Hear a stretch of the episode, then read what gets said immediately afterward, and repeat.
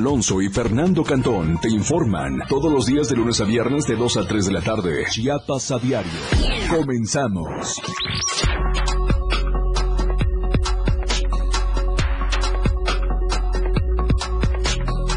La radio del diario 97.7. Atacan cuartel de policía estatal en el municipio de Reforma. Un presunto delincuente perdió la vida. Lluvias continúan dejando afectaciones en municipios de Chiapas. No se reportan personas lesionadas, fallecidas o pérdidas humanas que lamentar. La ACNUR reconoce trabajo de granito de arena por implementar en Tapachula estrategia de protección con sentido humano de la niñez refugiada, migrante y en otros procesos de movilidad. Y en México, asegura subsecretario de Salud, Hugo López Gatel, que no hay ninguna situación de alerta tras llamado de la UNAM a regresar al uso de cubrebocas. Nuestro hashtag de hoy es Ataque en Reforma. Bienvenidos a Chiapas a Diario.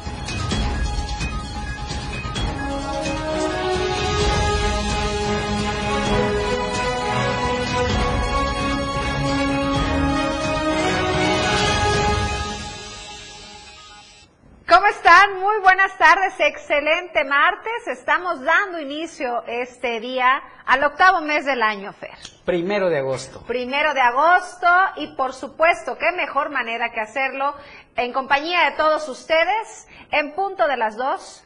Gracias por sintonizarnos a través del 97.7 y del 103.7 desde Palenque, a quienes aprovechamos a enviar un saludo por supuesto, porque siempre están muy atentos a este y todos los espacios informativos y que aquí se transmiten a través de la señal de la radio del diario. Les recuerdo que tiene a su disposición todas nuestras plataformas digitales. Estamos en Instagram, Twitter, Facebook, TikTok y en Spotify. Todas las plataformas al alcance de un clic. ¿Ya lo escuchó?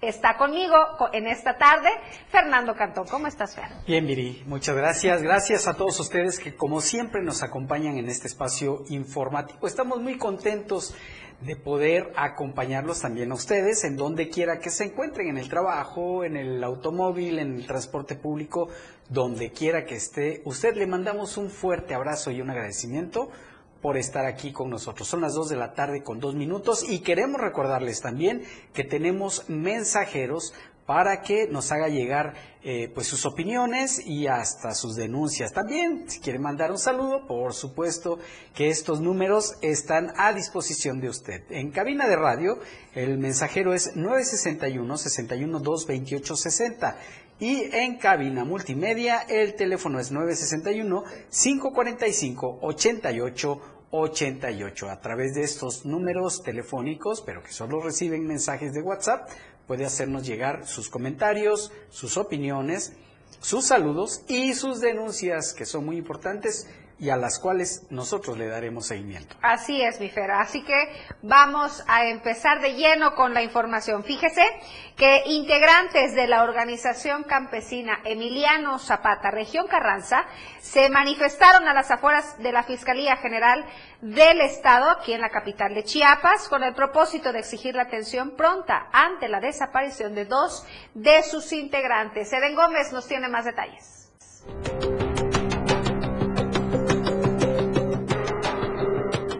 Integrantes de la organización campesina Emiliano Zapata, OCES RC, región Carranza, se manifestaron a las afueras de la Fiscalía General del Estado. Esto en Tuxtla Gutiérrez con el propósito de exigir la atención pronta ante la desaparición de dos de sus integrantes y que son más de 30 días, afirman, llevan desaparecidos.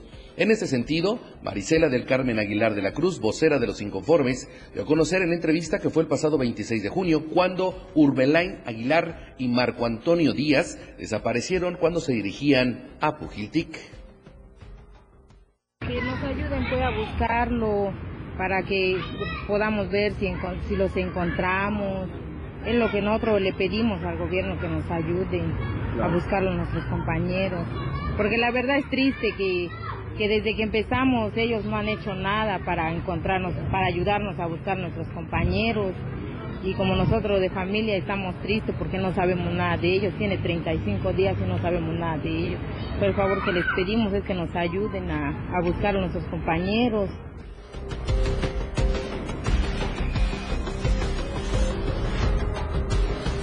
Señaló que ya son 35 días que se han mantenido diversas acciones de bloqueos y hasta ahora la manifestación a las afueras de la Fiscalía.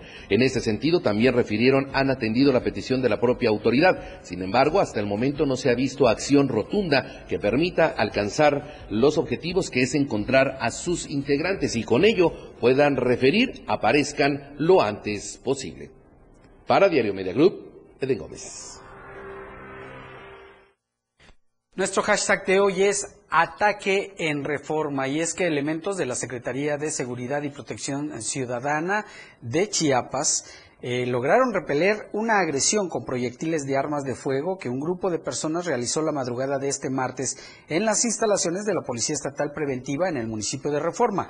Los hechos se registraron aproximadamente a la 1.20 de la madrugada de este martes cuando personas con armas de fuego a bordo de cuatro vehículos realizaron disparos en contra del personal uniformado que logró repeler la agresión. Derivado de esta acción, una persona integrante de ese grupo armado resultó sin vida, misma que fue identificada como Luis Alfredo N., quien portaba un chaleco táctico, un arma de fuego tipo AR-15 con cinco cargadores abastecidos y un arma de fuego calibre 9 milímetros con dos cargadores abastecidos. También se informó que en el lugar fueron asegurados una camioneta de color blanco y una motocicleta de color rojo y negro, mismas que fueron puestas a disposición de las autoridades investigadoras, además de un vehículo oficial con daños. Al lugar de los hechos arribó personal de la Fiscalía General del Estado a efecto de realizar las diligencias correspondientes para el esclarecimiento de los hechos y deslindar responsabilidades. Ayer le comentábamos las diversas afectaciones que dejó a su paso la onda tropical número 17. Bueno, y en este, en el marco del Sistema Estatal de Protección Civil y de la reunión del gabinete ampliado que preside el gobernador Rutilio Escandón Cadenas, el secretario de Protección Civil, Luis Manuel García Moreno, informó sobre la atención que se le brindó a la población derivado de las lluvias de la onda tropical número 17 y una baja presión. Dentro de las acciones de atención se realizaron recorridos en tramos carreteros para verificar el libre tránsito y paso de vehículos, búsqueda y evacuación de personas personas, despeje de lodo, piedras y árboles caídos, acordonamiento y señalización en tramos carreteros afectados por deslaves y revisión de márgenes de ríos y arroyos con el fin de prever reubicación de personas afectadas por la crecida de los mismos. Asimismo, la coordinación y enlace permanente con funcionarios de protección civil estatal y municipal para atender cualquier petición en caso de presentarse nuevas afectaciones. El secretario de Protección Civil informó que como parte de la evaluación de daños y análisis de necesidades, los municipios de Ostoacán, Solo Suchiapa, Amatán, Ixtapangajoya, Tila, Tumbalá, Chilón, Yajalón, Sabanilla, La Trinitaria, Pueblo Nuevo Solistahuacán y Cacahuatán resultaron con afectaciones. Detalló que 3.051 personas resultaron con afectaciones en sus viviendas, 772 viviendas resultaron inundadas y, y 1.600 personas resultaron afectadas por derrumbes o deslaves en caminos de sus comunidades. En esto último se avanza con la maquinaria pesada en la liberación de caminos Asimismo, también se dio a conocer que 46 vías de comunicación, carreteras o puentes resultaron con afectaciones al tiempo de señalar que se mantiene activo un refugio temporal en el municipio de Cacahuatán, donde se le brinda atención y cobijo a la población. Como parte de la colaboración interinstitucional, se activó el plan DN3 de la Secretaría de Defensa Nacional, así como acciones de la Secretaría de Seguridad y Protección Ciudadana, policías municipales, contando con la participación de los comités comunitarios de protección civil. Cabe destacar que no se reportaron personas lesionadas, fallecidas o pérdidas humanas que lamentar. Y precisamente las lluvias han ocasionado afectaciones en el municipio de Cacahuatán, ya se lo mencionaba hace un momento Viri, pero más detalles acerca de lo que ha ocurrido en este municipio los tiene Rafael Lechuga.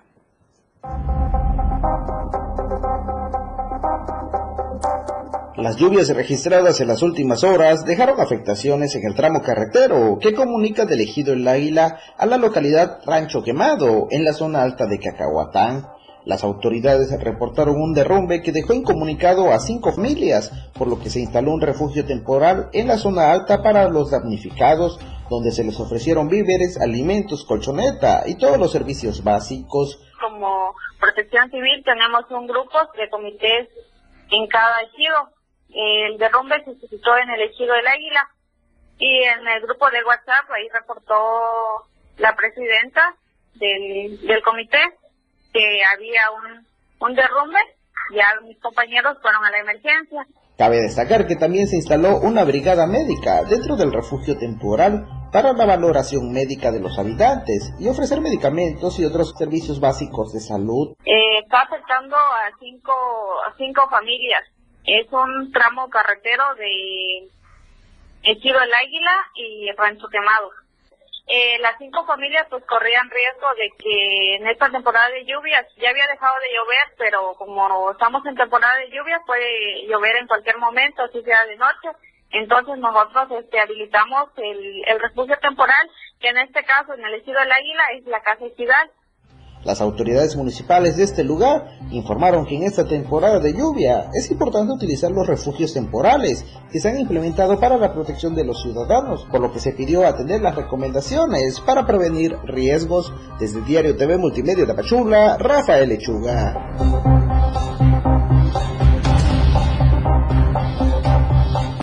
Y para que no lo agarre desprevenido las lluvias, aquí el pronóstico del clima. El Servicio Meteorológico Nacional de la Conagua le informa el pronóstico del tiempo. Este día la tormenta tropical Dora continuará su desplazamiento hacia el oeste, alejándose del territorio nacional. No obstante, su amplia circulación incrementará la probabilidad de lluvia sobre el occidente del país. Por otra parte, la onda tropical número 18 se desplazará gradualmente sobre la península de Yucatán y el sureste mexicano. En interacción con un canal de baja presión en el suroeste del Golfo de México, propiciará lluvias de fuertes a muy fuertes en las regiones mencionadas, además de lluvias puntuales intensas en zonas de Chiapas, Oaxaca y Guerrero. Asimismo, el monzón mexicano mantendrá condiciones de lluvias fuertes a muy fuertes, descargas eléctricas, rachas de viento y posibles granizadas en Sonora, Chihuahua, Durango y Sinaloa, así como chubascos y lluvias aisladas en la península de Baja California. El ingreso de aire húmedo procedente de ambos litorales ocasionará chubascos y lluvias fuertes a puntuales muy fuertes en el occidente, centro y oriente de la República Mexicana. Finalmente, una circulación anticiclónica en niveles medios de la atmósfera sobre el sur de Estados Unidos mantendrá ambiente muy caluroso con temperaturas superiores a 40 grados Celsius sobre estados del noroeste, norte y noreste de México.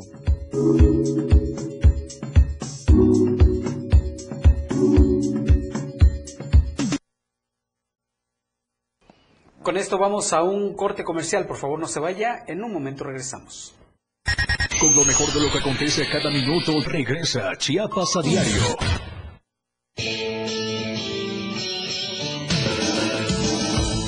El estilo de música a tu medida. La radio del diario 97.7 FM. Las dos. Con 13 minutos. Ahora las noches de lunes a jueves se disfrutan más en compañía de Moisés Jurado. Disfruta de la mejor música de ayer, hoy y siempre, en punto de las 9 de la noche en Las Inolvidables de la Radio del Diario, contigo a todos lados.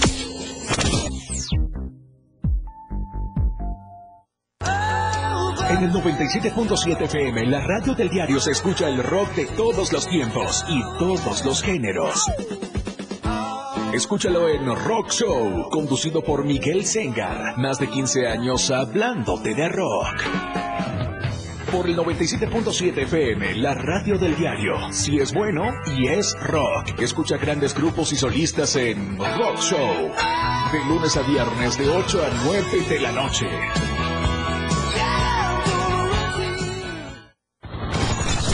Efraín Meneses te informa en Chiapas al cierre. Escúchalo de lunes a viernes de 7 a 8 de la noche.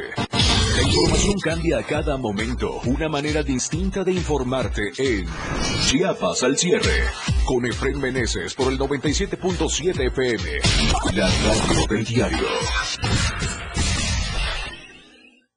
Entrevistas, invitados, música y mucho cotorreo. El show del patrón. Escúchalo de lunes a viernes de 4 a 5 de la tarde. Es un completo despapalle. Pásate una tarde muy amena con El Show del Patrón. Algo fuera de serie. Por esta frecuencia, 97.7 FM, la radio del diario. El juego aún no termina. La competencia es a cada momento más intensa. La remontada. Un espacio para los deportes. Escucha a Jorge Mazariegos y Eduardo Solís de lunes a viernes de 12 a 1 de la tarde. La remontada. Nada se queda igual. La jugada continúa. El resultado del juego hasta el final. La remontada. Por esta frecuencia. El 97.7 FM. La radio del diario. Evolución sin límites. Contacto directo. 961 61 228 60. Contigo a todos lados. Viridiana Alonso y Fernando Cantón ya están de regreso en Chiapas, Chiapas a diario.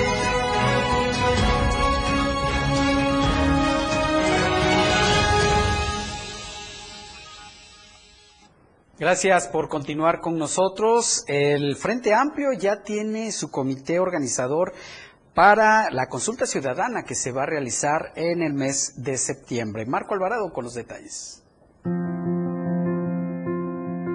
El Frente Amplio por México oficializó este lunes el comité organizador en Chiapas que estará encargado de la consulta ciudadana que se realizará el próximo 3 de septiembre. Este Frente Amplio por México está integrado por los partidos políticos Acción Nacional, Revolucionario Institucional y de la Revolución Democrática. Constituye un hecho inédito en la historia política reciente de México. En la medida que la selección de la persona que será responsable de encabezarlo involucra a diversas organizaciones de la ciudadanía y abre la posibilidad de impulsar una saludable democratización de la vida interna de los partidos políticos. Sabemos que los partidos son entidades de interés público que tienen como objetivos hacer posible el acceso de las y los ciudadanos al poder público, representar los intereses colectivos, canalizar la demanda social e impulsar políticas públicas eficaces. El acuerdo partidario con la ciudadanía para convocar a un ejercicio conjunto permitió la instalación de un comité organizador integrado por siete personas de amplia trayectoria en materia electoral, propuestas por organizaciones ciudadanas y seis personas que representan a los partidos políticos en el ámbito nacional. Para esta estructura en cada comité habrá especialistas y representantes tanto de la sociedad civil como de los partidos que integran el frente. El objetivo de este proceso de selección es elegir a la persona que será responsable de encabezar a este Frente Amplio por México durante las elecciones del año 2024. Cada comité habrá de trabajar en coordinación con el comité organizador para apoyar la organización del ejercicio que se encuentre en curso para proporcionar la información necesaria e implementar una logística en cada estado. Esto con el objetivo de instalar centros de participación ciudadana a fin de que las personas que se registren previamente en la plataforma frenteampliopormexico.org.mx puedan participar en todas y cada una de las etapas. Para Diario Media Group, Marco Antonio Alvarado. Las elecciones para la elección presidencial del próximo año, sin lugar a dudas, serán inéditas. Esto por las condiciones que actualmente hay en nuestro país. Pero usted ya sabe por qué candidato va a votar. Marco Alvarado salió a hacer un sondeo, a preguntarle a la gente si ya sabe quién será su candidato para el próximo 2024.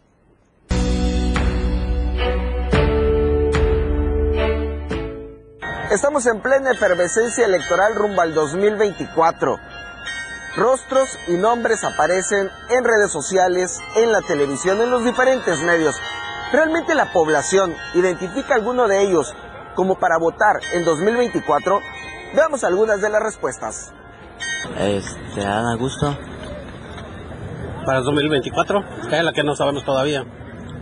No sabemos todavía, pero ahí vamos a buscar por un candidato que vamos a votar. No, todavía no, este, no le he dado mucho, este, este, el espacio o el tiempo para analizar por quién voy a votar, todavía no sé. Eh, yo le voy a Noroña. con la señora esta Sheima, para ella. Si ella va a participar, sí, como mujer, por ser mujer. Pues hasta ahorita no tengo conocimiento de, o sea, a fondo quiénes son los que están este, participando, por decirlo así. Sorprendentemente, eh, pese a la difusión que tienen eh, muchas figuras políticas, hay una buena parte de la población que todavía no los identifica. Otros parecieran ya tener definido el sentido electoral que van a aplicar en las urnas el próximo año. Para Diario Media Group, Marco Antonio Alvarado.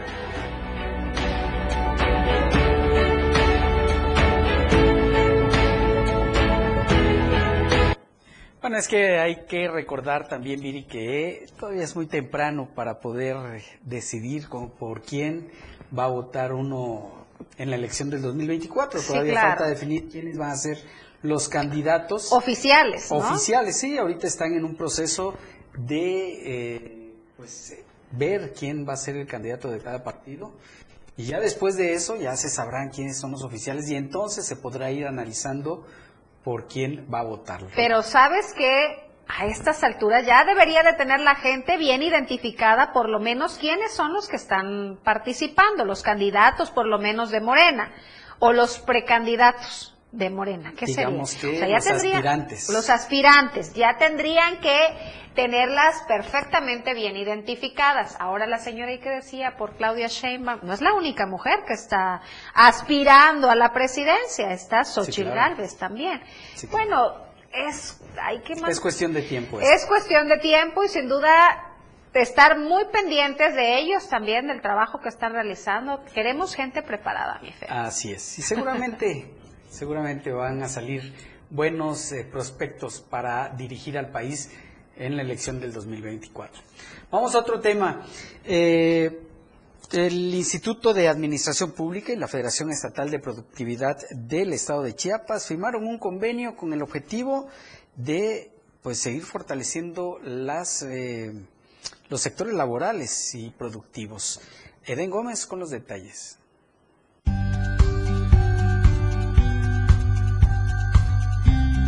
Propósito de seguir fortaleciendo la capacitación en el estado de Chiapas, se llevó a cabo la firma de convenio de colaboración entre el Instituto de Administración Pública y la Federación Estatal de Productividad del estado de Chiapas, que tiene como fin seguir fortaleciendo a sectores laborales y estos puedan aprovechar las diversas oportunidades en la entidad. En este sentido, Luis Ángel Tobilla Domínguez, secretario general de esta federación, señaló que este tipo de acciones son importantes para seguir fortaleciendo y trabajando para varios grupos de la entidad, ya que ahora se podrá tener acceso a la capacitación a un costo más bajo y con ello poder tener más capacidad de diversos prestadores de servicios en diversos sectores en Chiapas. Entonces, ¿cuál es, cuál el, el afín de este convenio? Es poder tener el alcance más específico en temas de capacitación a, a los sectores empresariales y a los sectores sindicales, trabajadores y cualquiera que sea su fin en el tema de la productividad. Esto va a sumar para muchos el tema de poderlos impulsar, poderlos ser más eficientes en qué es productividad, qué es eh, ser un líder, qué es un empresario, cómo este, desarrollar tu marca, cómo exportar tu producto. Esto va a permitir que nosotros podamos tener mejores impactos. Agregó que dentro de los beneficios es poder alcanzar un mejor desarrollo de algunas áreas en empresas y con esto ser competente a cada uno de los perfiles y requerimientos. Esto también atendiendo la necesidad de cuáles sean sus estudios, especificando a cada uno de ellos los sectores a los cuales van dirigidos, ya que se está atendiendo a perfiles que casi no han sido atendidos ni han recibido la capacitación necesaria y con esto se busca seguir abonando a diversos grupos sociales en la entidad. Para Diario Media Group, Eden Gómez.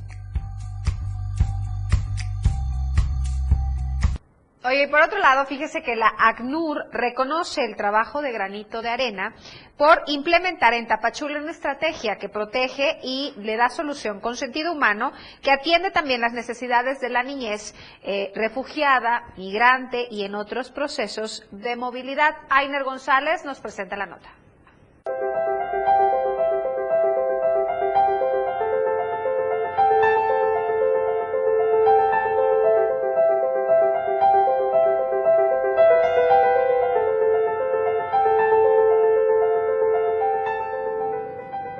Con el fin de impulsar estrategias de desarrollo e incluyentes mediante los cuales promuevan y generan mejores condiciones de vida para la niñez y adolescencia local y en situación de movilidad en el municipio de Tapachula, la Agencia de la ONU para los Refugiados, ACNUR, ofreció su colaboración con la Fundación Internacional Granito de Arena para brindar atención, acompañamiento y orientación psicológica a niños, niñas y adolescentes violentados sexualmente.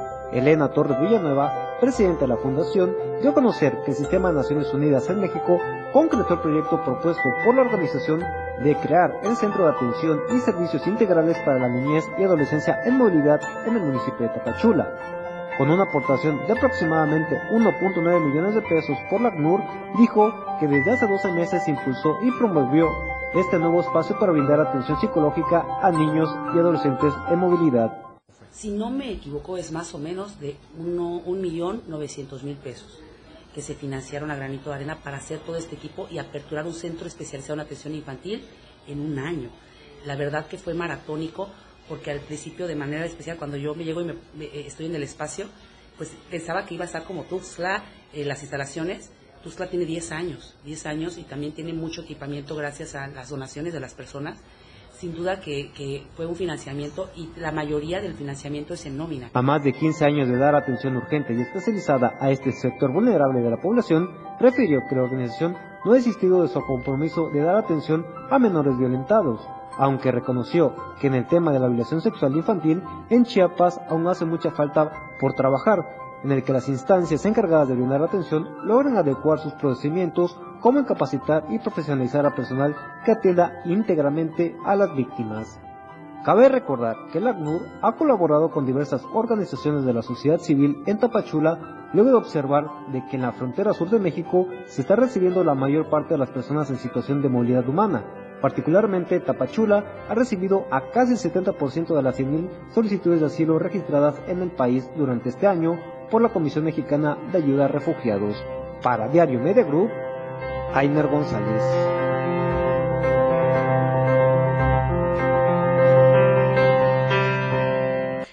Es momento de presentarle la encuesta de la semana en la cual le pedimos participe con nosotros.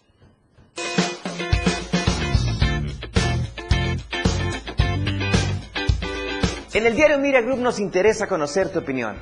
La pregunta de esta semana es, en materia de salud, ¿Cómo calificas el resultado de este gobierno? Respóndenos. Bueno, nos acercamos a Dinamarca. ¿Regular? Con algunos avances. ¿O simplemente malo? Hay un retroceso. Vota a través de nuestra cuenta de Twitter, arroba Diario Chiapas. Te invito a que participes, comentes y compartas.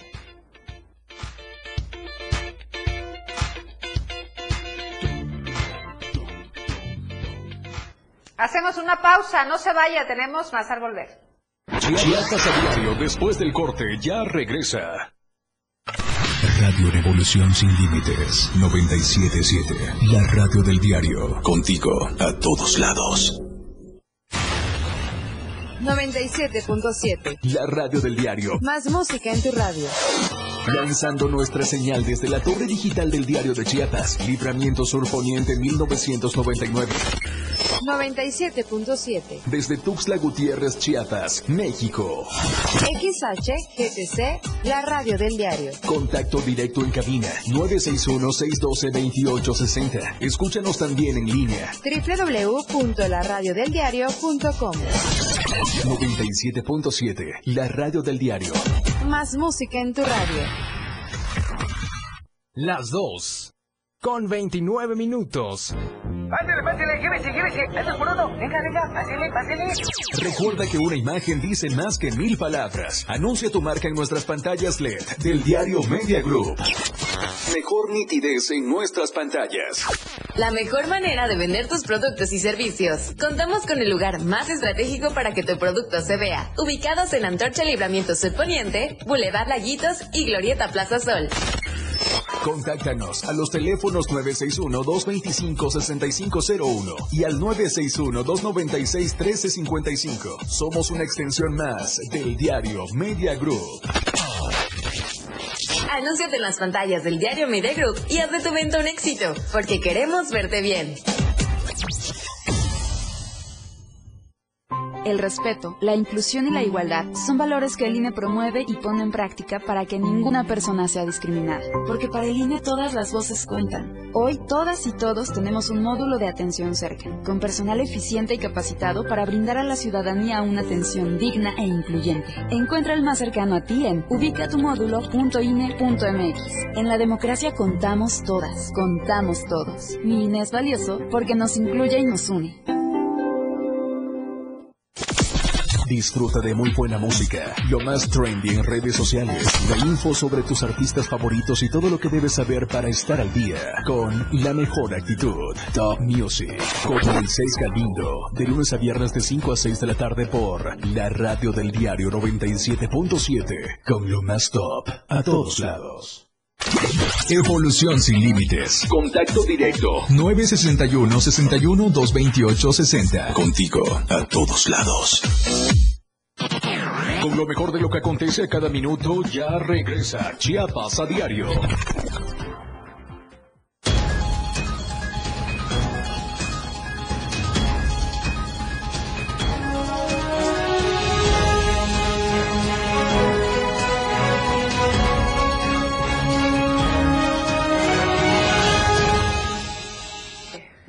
Muchas gracias por continuar con nosotros. Es momento de presentarles el mejor café de Chiapas. Se trata de Chiapas Café, Chiapas Street Black. Un café hecho 100% con granos arábiga. Este café se produce en la finca San José del municipio de Montecristo de Guerrero. Es una empresa que produce y comercializa café de la más alta calidad que ha logrado reconocimientos a nivel nacional e internacional. Su aroma y su sabor están perfectamente equilibrados, lo cual le garantiza a usted una deliciosa bebida. Y seguramente se preguntará dónde puede encontrar el café Chiapas Street Black. Es muy sencillo, puede ir a cualquiera de las sucursales VIPs que hay en el estado y próximamente a nivel nacional. Pero también puede pedir las presentaciones de un kilo, de medio kilo y de un cuarto de kilo a través de la página de Facebook Urban Chiapas Coffee. Recuerde que el café de diario de Chiapas es Street Black Coffee, el cual estoy disfrutando en este momento para quienes nos están escuchando a través del 97.7 y del 103.7, nada más para antojárselos. Nada más, nada más. Bueno, vamos a temas eh, importantes y un poco más serios. Resulta que la trata se ha convertido en uno de los delitos que más han prosperado lamentablemente no solo en el país, sino a nivel mundial. Marco Antonio Alvarado tiene los detalles de eso.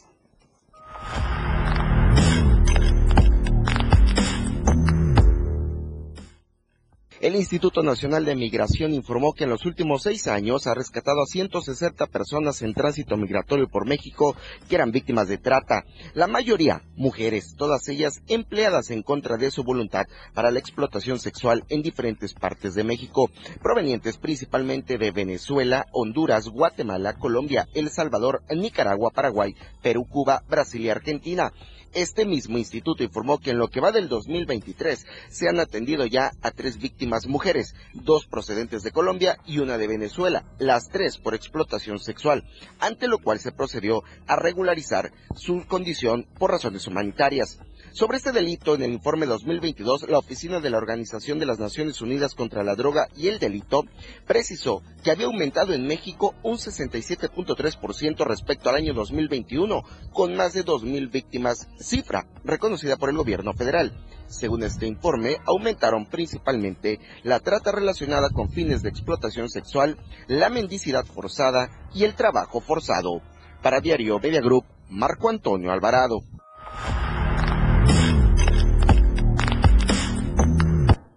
Y fíjese, familiares y amigos de Edwin, que quien fue un joven que fue eh, llevado por un grupo armado, el, un grupo armado el pasado 22 de diciembre, a ocho meses de su desaparición, familiares y personal de la Fiscalía realizan su búsqueda en el Cerro del Jolote, aquí en Tuxtla Gutiérrez. José Salazar nos tiene más detalles de esta situación. ¿Cómo estás, José? Muy buenas tardes. Adelante.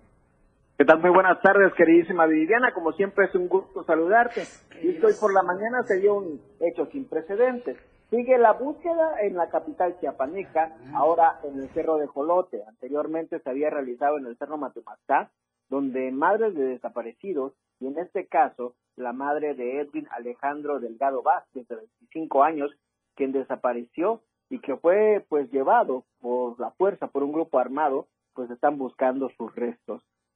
Te menciono que, bueno, hoy por la mañana se dieron cita elementos de la Fiscalía General del Estado, personal de la Secretaría de Seguridad Pública, además de los familiares de Edwin para buscar dentro de los matorrales, tomando en consideración que ahí, en esa misma zona, se había dado un macabro hallazgo, recordando fueron nueve cuerpos que habían sido encontrados, y teniendo hasta antecedente en esta zona, pues se procedió a la búsqueda. Lamentablemente hay una falta de coordinación por parte de las autoridades, nos piden llegar a los medios y nos tratan de la manera peor, cuando pues nosotros solo queremos ser testigos de las acciones que se están realizando y sobre todo de el auxilio que nos piden los familiares para ser testigos de dichos procedimientos eh, que se están realizando en la capital chiapaneca, pero escuchemos parte de lo que comentaba la mamá de este. Que lo quiero, que lo amo, que lo necesitamos, que lo estamos esperando, con los brazos abiertos toda la familia. Y que si él nos escucha o está en algún lugar, que nos haga una llamada. Porque esta incertidumbre en la que vivimos no es justo. Como dice uno come, uno no vive un a gusto de pensar dónde están, qué les están haciendo. No vive un a gusto. Y está uno siempre con la pendencia de dónde están. Yo lo he soñado varias veces, como le digo a Fiscalía, es lo que les digo. Por favor, ayúdenos. Yo ya no puedo vivir así.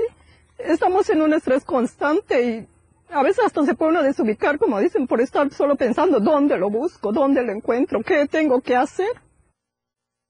La señora Leticia nos comentó que, bueno, Edwin Alejandro, eh, un hijo de 25 años, fue plagiado en su centro de trabajo por hombres armados que se movilizaban en una camioneta blanca el 2 de diciembre. A ocho meses no pierden las esperanzas de encontrar a su hijo y piden nuevamente a la ciudadanía que si, que si ven a Edwin Alejandro, saben algo de él, pues lo hagan saber de manera anónima, aunque por el tiempo y bueno también la madre lo que único que pide es saber en dónde quedó su hijo o en dónde están sus restos, pero no se pierde la luz hasta que ella no dé con el paradero. Si bien estas acciones van a seguir dentro de lo que es la capital de Tuxtla, se, eh, se está pidiendo que se extienda a otros puntos rojos de eh, lo que es la circunferencia de Tuxtla Gutiérrez.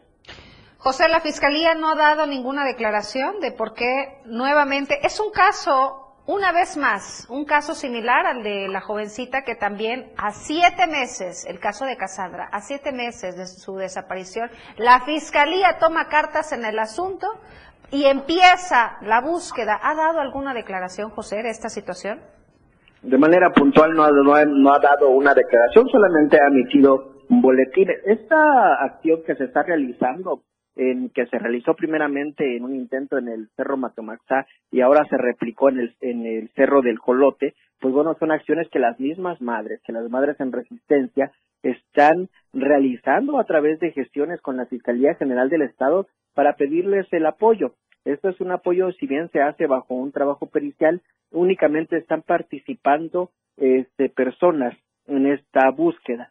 Si se solicita el apoyo de las autoridades, lo que decían las madres es que si existía la posibilidad de que se implementara dentro de la búsqueda un cuerpo canino, o sea, un perro que tenga la capacidad y las condiciones para buscar restos humanos eh, pues aprovechando las condiciones de un perro, sus características de olfato, que estén bajo, debajo de la tierra, porque ellas únicamente van con unas, unas varillas que entierran y, y que van buscando, pero sin duda un equipo canino que ayude a estas búsquedas sería de gran importancia con las herramientas necesarias para hacer la búsqueda y nuevamente son las propias madres quienes están movilizando. Bueno, nadie entiende la angustia y la desesperación que ellas están viviendo si no tienes un hijo, de verdad, el dolor, la desesperación de ellas se ve, se transmite y como ellas son muchas más las que están en esta situación y las que se han unido para hacer con sus propios recursos esta búsqueda incansable de sus hijos. Muchísimas gracias, José, por tu reporte. Te pedimos que sigas pendiente para informarnos de cualquier avance. Gracias. Hace algunos días nuestro compañero Marco Antonio Alvarado nos eh, presentó una nota sobre el mal de Chagas, una enfermedad que es transmitida al ser humano a través de las heces de un insecto. Bueno, las plantas podrían tener un remedio para esta enfermedad. Esta es la segunda parte de ese trabajo que nos presenta Marco Antonio Alvarado.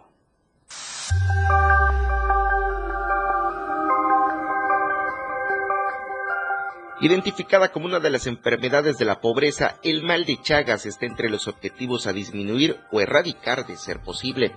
En una primera entrega conocimos los efectos en la salud a largo plazo que provoca la picadura de la chinche que transmite el parásito Trypanosoma cruzi. Ahora veremos uno de los frentes de batalla que se desarrolla en el Instituto de Ciencias Biológicas de la UNICACH, un repelente que sea eficaz y accesible a las poblaciones con menores posibilidades económicas. En un trabajo muy padre que estamos haciendo con otro laboratorio de aquí del UNICACH, en la cual ellos trabajan con aceites de plantas. Decidimos pues ver por qué no buscar la, alguna acción de estos eh, aceites contra los insectos y probamos aceites de cinco plantas de bursera, unas que se llaman como copal, los conocen comúnmente, y a través de este equipo de un que es un tubo largo, de un lado poníamos este los el aceite esencial, del otro lado poníamos agua y lo que hacíamos era ver este hacia qué lado iba este el insecto. Y hasta ahorita los resultados indican o marcan que eh, tiene esos, esos, aceites una acción repelente, es decir, el triatomino evita ir hacia la zona donde está el aceite. José Antonio de Fuentes Vicente, investigador del Instituto de Ciencias Biológicas de la UNICACH, detalló que la ruta de investigación indica que sí es posible obtener repelentes eficaces en contra de esta chinche y frenar así el avance de la enfermedad, que según las últimas estimaciones de la Organización Mundial de la Salud, afecta en el mundo a 7 millones de personas y la mayoría de ellas están en Latinoamérica. En el caso de México, apuntó el investigador, su mayor presencia está en el sureste y en Chiapas afecta a pobladores de distintos municipios. Esto pues es un trabajo a largo plazo en la cual esperamos algún día poder este aislar, caracterizar esa molécula que actúa como repelente y poder por qué no hacer un este un repelente casero, no que esté al alcance de la sociedad porque sabemos que mucha gente que vive en estas zonas difícilmente compra un repelente este, comercial. Entonces, hasta ahorita las cinco especies de, de bursera que se han probado marcan, tienen tendencia a funcionar como repelentes. Sin embargo, falta que caractericemos cuál es la molécula para poder aislarla y seguir continuando con experimentos. Para Diario Media Group, Marco Antonio Alvarado.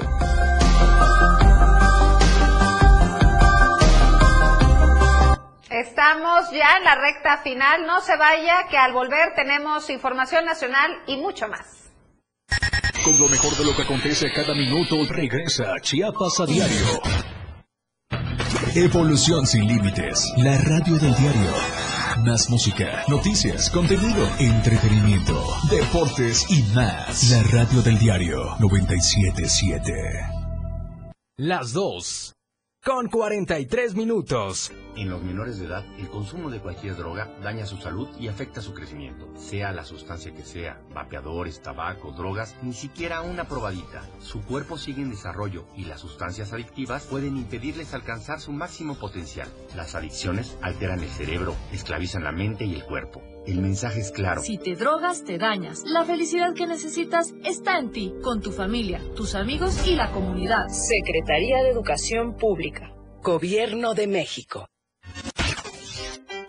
Inicia tu día con mucho ritmo y sabor. Con los ritmos latinos de la radio del diario. De lunes a viernes de 6 a 8 de la mañana por el 97.7 de FM. Contigo a todos lados. Porque todo tiene una solución.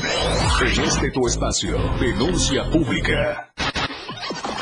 Te invito a sintonizar Denuncia Pública los lunes, miércoles y viernes a las 10 de la mañana a través de la radio del diario 97.7 FM. Soy Felipe Alamilla, la voz del pueblo. Recuerden que denunciar es un derecho y una obligación. Escúchalo en el 97.7 FM, la radio del diario. Denuncia pública con Felipe Alamilla, la voz del pueblo. voz del pueblo. No se deje y denuncie. De lunes a viernes la información está en AM Diario.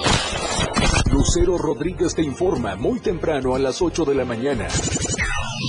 Toda la información, entrevistas, reportajes de lunes a viernes, AM Diario, en el 97.7 FM, la radio del diario.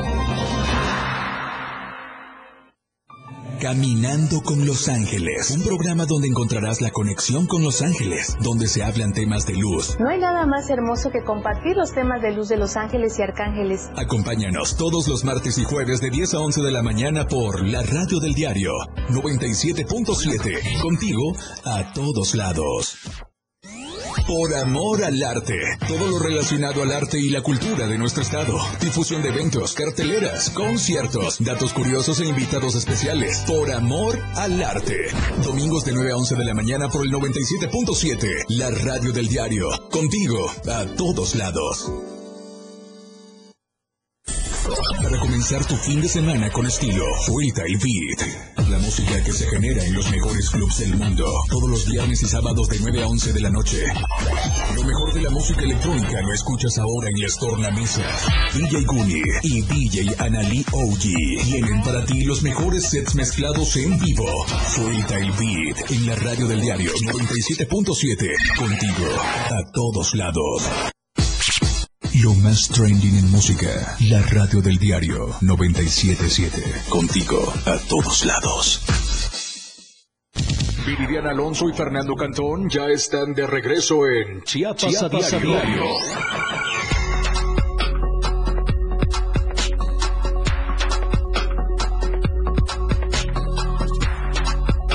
La radio del diario 97.7 FM.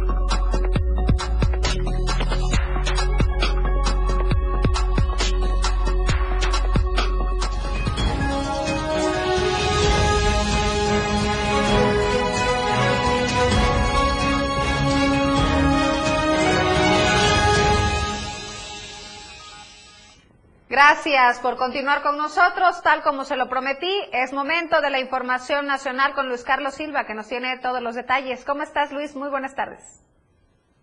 Buenas tardes, cordial saludo para ti y los amigos del auditorio. Hugo López Gatel, subsecretario de Salud eh, de nuestro país, tan cuestionado por el tema de COVID-19 ante el universo de más de 324 mil fallecimientos por la pandemia, hoy dio a conocer su punto de vista respecto a lo que ha dicho la Universidad Nacional Autónoma de México, la máxima casa de estudios, de regresar al uso del cubrebocas en el próximo periodo escolar. Esto ante el posible repunte de contagios por escuela de mi hija nunca lo COVID-19. Escuchamos. Bueno, se fue, se nos fue la llamada y bueno, sería una cuestión importante que valorar. Fer, justo estábamos platicando ahorita de eso. En algunas escuelas no se suspendió nunca el uso del cubrebocas. Así es, la Universidad Autónoma de México lanzó ayer esta advertencia, eh, o más bien esta recomendación para que nuevamente se empiece a usar el cubrebocas en espacios cerrados luego de que se detectara un incremento en los casos de COVID-19. Sin embargo, Hugo López Gatel, este subsecretario de Salud, desestimó esta advertencia, dijo que no se debía tomar esta, ah, este llamado como una alerta y pues bueno, dijo que eh, pues sí hay que cuidarse, pero que no es para tanto. Desestimó lo que dijo la Universidad Autónoma de México, que decía, en las últimas semanas se han registrado cambios en el comportamiento de, del COVID-19. De COVID. Ajá. Entonces, pues... Es importante, es importante revalorarlo. Revalorar. y sobre todo no este to- seguir tomando las medidas necesarias como lo hemos hecho durante todo este tiempo desde que inició la pandemia que es eh, pues el lavarse las manos constantemente no saludar de besos recordemos también Fer que es regresar de unas vacaciones donde posiblemente muchos, muchos fueron a la playa, salieron de viaje, estuvieron en lugares abiertos, en lugares concurridos, y pues bien vale la pena retomar, esta, reforzar las medidas en este regreso. Así es, así es. Vamos a otro tema y es que aunque faltan todavía varias semanas para el reinicio de clases, es muy, muy importante que nosotros como padres de familia vayamos eh, checando las listas de útiles escolares, en dónde nos puede salir un poco más barato, cuáles nos dan, cuáles papelerías nos dan las mejores opciones, etcétera. Carla Nazar se encargó de hacer este trabajo para usted.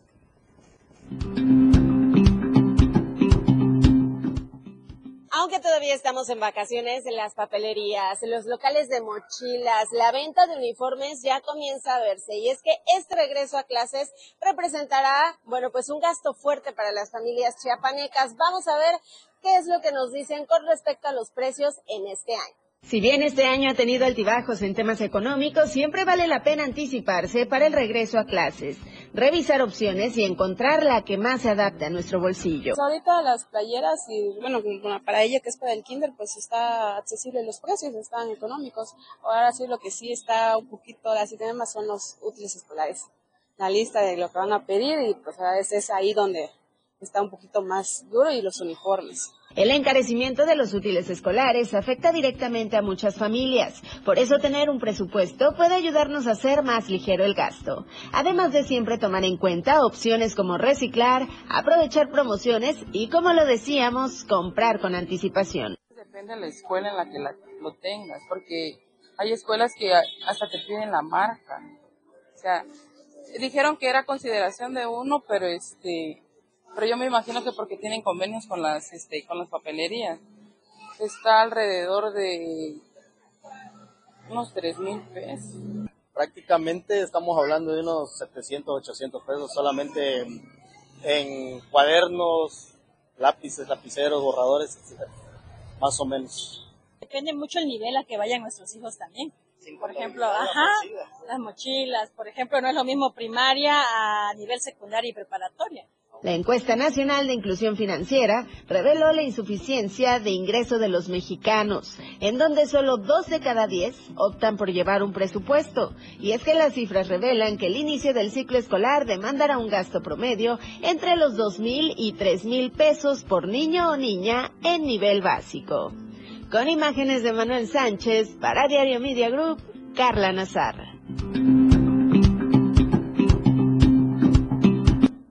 Importante que sea usted quien busque la mejor opción en cuanto a marcas y, eh, bueno, también la invitación a reutilizar, a reciclar, como ya lo hemos platicado y hemos hecho la invitación aquí anteriormente.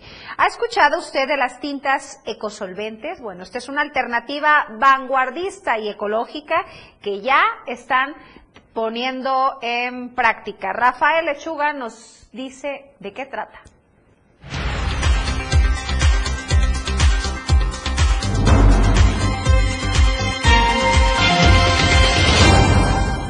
Ecosolventes se ha convertido en una de las herramientas vanguardistas en la reproducción de arte impresa en Tapachula, reconocido por ambientalistas por el cuidado del ecosistema y la salud. Esta tendencia en pro del medio ambiente ha propiciado que empresas de la región usen estas tintas en la rama de la mercadotecnia y publicidad en comercios socialmente responsables. Sí, en ese equipo, en esos equipos de lona y de vinil manejamos tintas ecosolventes, se llaman, son tintas ecológicas que están hechas, una para cuidar del medio ambiente y dos para, para que no tengan ese olor. Entonces ahorita estamos trabajando, acá ya llevamos casi un metro y no huelen las tintas, no puedes estar trabajando y no te hace daño. Primero la salud y el medio ambiente, los desechos son ecológicos. El uso de estas tintas que no son tóxicas ni dañinas a la salud ha llamado la atención de turistas de Guatemala quienes han cruzado la frontera de Chiapas para realizar sus compras de diseños impresos, lo que ha propiciado que comercios tengan un repunte de venta de hasta el 200%. Sí tenemos clientes de Guatemala que vienen por taza, por taza blanca, que es la materia prima, y la taza impresa también. el proceso es, es, es en varias partes, la impresión, el corte del papel y planchado. En el planchado estamos sacando 5 tazas a cada 3 minutos. Entonces tenemos una capacidad de de unos 800 mil pesos en el día. La calidad es alta definición, claro que sí. Aunado a esto, el cambio del quetzal por la moneda mexicana ha favorecido a los visitantes centroamericanos y habitantes de la región del Soconusco, quienes adquieren grandes cantidades de diseños de playeras, lonas, tazas y gorras a costos económicos. Las tazas, como yo le decía, son 25 pesos a partir de 12 piezas. Impresas con la imagen que usted nos envíe. Las gorras le cuestan 30 pesos a partir de 12 piezas, igual con la, con la imagen que desee para cualquier evento. Las playeras se manejan playeras blancas de poliéster para la sublimación. Ese le cuestan 85 pesos ya impresa. Podemos ver la calidad de la imagen, es una calidad del color fuerte por la cantidad de poliéster, 100% poliéster, que es la dry fit, es la que manejamos aquí. Y manejamos otro tipo de trabajo que se llama DTF. El DTF le cuesta 100 pesos a partir de 12. Son playeras algodón a color, puede ser a color. Se espera que en los próximos días la venta y reproducción de arte impresa sigan incrementando con la tendencia del uso de cosolventes en Tapachula. Desde Diario TV Multimedia Tapachula, Rafael Lechuga.